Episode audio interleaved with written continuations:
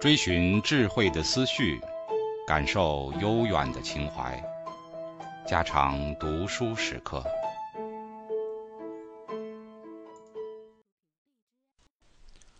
从百草园到三味书屋，鲁迅。我家的后面有一个很大的园，相传叫做百草园。现在是早已并屋子，一起卖给朱文公的子孙了。连那最末次的相见，也已经隔了七八年。其中似乎确作只有一些野草，但那时却是我的乐园。不必说碧绿的菜畦、光滑的石井栏、高大的皂荚树、紫红的桑葚，也不必说鸣蝉在树叶里长吟、肥胖的黄蜂伏在菜花上、清洁的叫天子忽然从草间直窜向云霄里去了。但是周围的短短的泥墙根一带。就有无限趣味。游灵在这里低唱，蟋蟀们在这里弹琴。翻开断砖来，有时会遇见蜈蚣，还有斑毛。倘若用手指按住了它的脊梁，便会啪的一声，从后窍喷出一阵烟雾。何首乌藤和木莲藤缠络着，木莲有莲房一般的果实，何首乌有臃肿的根。有人说何首乌根是有像人形的，吃了便可以成仙。我于是常常拔它起来，牵连不断地拔起来，也曾因此弄坏了泥墙，却从来没有见过有一块根像人样。如果不怕刺，还可以摘到覆盆子，像小珊瑚珠攒成的小球，又酸又甜，色味都比桑葚要好得远。长的草里是不去的。因为相传这园里有一条很大的赤练蛇。常妈妈曾经讲给我一个故事听：先前有一个读书人住在古庙里用功，晚间在院子里纳凉的时候，突然听到有人在叫他，答应着四面看时，却见一个美女的脸露在墙头上，向他一笑，隐去了。他很高兴，但竟给那走来夜谈的老和尚识破了机关。说他脸上有些妖气，一定遇见了美女蛇了。这是人首蛇身的怪物，能唤人名。倘一答应，夜间便要来吃这人的肉的。他自然吓得要死，而那老和尚却倒无妨，给他一个小盒子，说只要放在枕边，便可高枕而卧。他虽然照样办，却总是睡不着，当然睡不着的。到半夜，果然来了，沙沙沙，门外像是风雨声。他正抖作一团时，却听得“豁”的一声，一道金光从枕边飞出，外面便什么声音也没有了。那金光也就飞回来，敛在盒子里。后来呢？后来老和尚说这是飞蜈蚣，它能吸蛇的脑髓，美女蛇就被它治死了。节末的教训是：所以倘有陌生的声音叫你的名字，你万不可答应他。这故事很使我觉得做人之险。夏夜乘凉，往往有些担心，不敢去看墙上，而且极想得到一盒老和尚那样的飞蜈蚣。走到百草园的草丛旁边时，也常常这样想，但直到现在总还没有得到，但也没有遇见过赤脸蛇和美女蛇。叫我名字的陌生声音自然是常有的，然而都不是美女蛇。冬天的百草园比较的无味，雪一下可就两样了。拍雪人和塑雪罗汉需要人们鉴赏，这是荒原人迹罕至，所以不相宜，只好来捕鸟。薄薄的雪是不行的，总需积雪盖了地面一两天，鸟雀们久已无处觅食的时候才好。扫开一块雪，露出地面，用一只短棒支起一面大的竹筛来，下面撒些壁谷，棒上系一条长绳，人远远地牵着，看鸟雀下来啄食。走到竹筛底下的时候，将绳子一拉，便罩住了。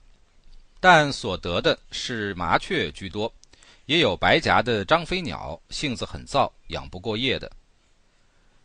这是闰土的父亲所传授的方法，我却不大能用。明明见他们进去了，拉了绳，跑去一看，却什么都没有，费了半天力，捉住的不过三四只。闰土的父亲是小半天便能捕获几十只。装在插袋里，叫着撞着。我曾经问他得失的缘由，他只静静地笑道：“你太性急，来不及等他走到中间去。我不知道为什么家里的人要将我送进叔塾里去了，而且还是全城中称为最严厉的叔塾。也许是因为拔何首乌毁了泥墙吧，也许是因为将砖头抛到贱婢的梁家去了吧，也许是因为站在石井栏上跳下来吧，都无从知道。总而言之，我将不能常到百草园了。阿黛，我的蟋蟀们，阿黛，我的覆盆子们和木莲们。出门向东不上半里，走过一道石桥，便是我的先生的家了。从一扇黑油的竹门进去，第三间是书房，中间挂着一块匾，到三味书屋。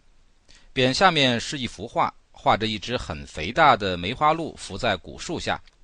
没有孔子牌位，我们便对着那匾和鹿行礼。第一次算是拜孔子，第二次算是拜先生。第二次行礼时，先生便和蔼地在一旁打理。他是一个高而瘦的老人，须发都花白了。还戴着大眼镜，我对他很恭敬，因为我早听到他是本城中极方正、质朴、博学的人。不知从哪里听来的，东方朔也很渊博。他认识一种虫，名曰怪哉，冤气所化，用酒一浇就消逝了。我很想详细的知道这故事，但阿长是不知道的，因为他毕竟不渊博。现在得到机会了，可以问先生。先生，怪哉这虫是怎么一回事？我上了生书，将要退下来的时候，赶忙问。不知道，他似乎很不高兴，脸上还有怒色了。我才知道做学生是不应该问这些事的，只要读书，因为他是渊博的素儒，绝不至于不知道。所谓不知道者，乃是不愿意说。年纪比我大的人往往如此，我遇见过好几回了。我就只读书，正午习字，晚上对课。先生最初这几天对我很严厉，后来却好起来了。不过给我读的书渐渐加多，对课也渐渐加上字去，从三言到五言，终于到七言。三味书屋后面也有一个园，虽然小，但在那里也可以爬上花坛去折腊梅花，在地上或桂花树上寻蝉蜕。最好的工作是捉了苍蝇喂蚂蚁，静悄悄的，没有声音。然而同窗们到园里的太多太久，可就不行了。先生在书房里便大叫起来：“人都到哪里去了？”人们便一个一个陆续走回去，一同回去也不行的。他有一条戒尺，但是不常用；也有罚跪的规矩，但也不常用。普通总不过瞪几眼，大声道：“读书。”于是大家放开喉咙读一阵书，真是人声鼎沸。有念“人远乎哉，我欲人斯人至矣”的，有念“笑人齿缺曰狗窦大开”的，有念“上九乾龙勿用”的，有念“掘土下上上错掘贡包毛橘柚”的。先生自己也念书，后来我们的声音便低下去、静下去了，只有他还大声朗读着：“铁如意。”指挥倜傥，一座结晶泥；金婆罗颠倒淋漓意，千杯未醉喝。我疑心这是极好的文章，因为读到这里，他总是微笑起来，而且将头扬起，摇着向后面熬过去，熬过去。先生读书入神的时候，与我们是很相宜的。有几个便用纸糊的盔甲套在指甲上做戏，我是画画。用一种叫做金川纸的蒙在小说的绣像上，一个个描下来，像习字时候的影写一样。读的书多起来，画的画也多起来。书没有读成，画的成绩却不少了。最成片段的是《荡寇志》和《西游记》的绣像，都有一大本。后来因为要钱用，卖给一个有钱的同窗了。他的父亲是开锡箔店的，听说现在自己已经做了店主。并且快要升到绅士的地位了，这东西早已没有了吧？九月十八日。